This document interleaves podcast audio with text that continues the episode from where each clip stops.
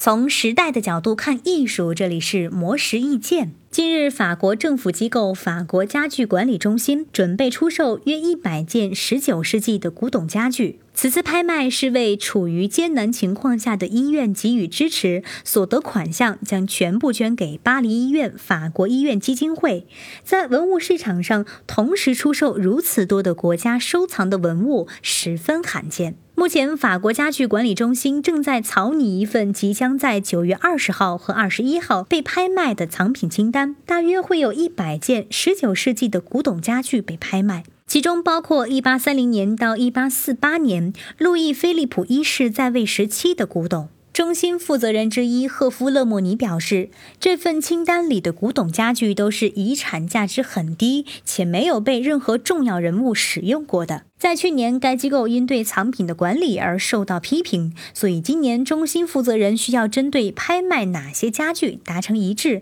以避免被批评为挥霍文物。赫夫勒莫尼还表示，为了在疫情封锁期间支持法国的传统手艺，他将在法国文化部的监督下组织藏品修复和新品创作。第一步就是呼吁所有的手艺人来修复国家收藏的藏品，在这之后建立一个专门的收购委员会。让那些年轻的设计师和创作者提出并制作他们的项目，然后再收购相应作品。以上内容由模式意见整理，希望对你有所启发。